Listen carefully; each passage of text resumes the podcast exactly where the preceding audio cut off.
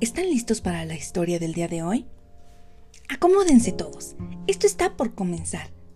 Esta es una de las historias que mmm, me encantan.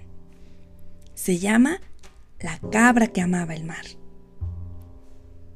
Carmela nació en el pico más alto de una montaña y cuando abrió los ojos por primera vez y vio que estaba tan, tan, pero tan alto, se mareó.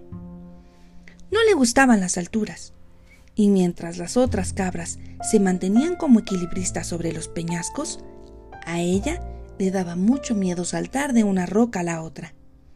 Y lo más extraño, le encantaba el mar.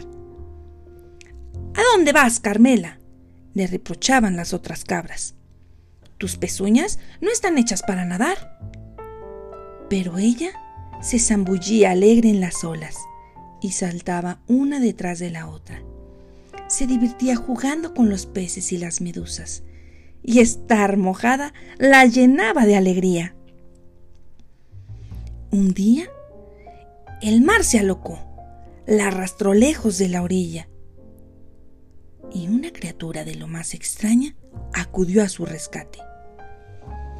Parecía una cabra, pero tenía cola de pez.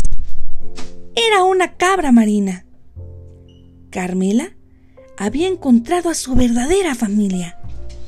Desde entonces vive en el océano, con nuevos amigos, y nunca extraña las montañas que la vieron nacer.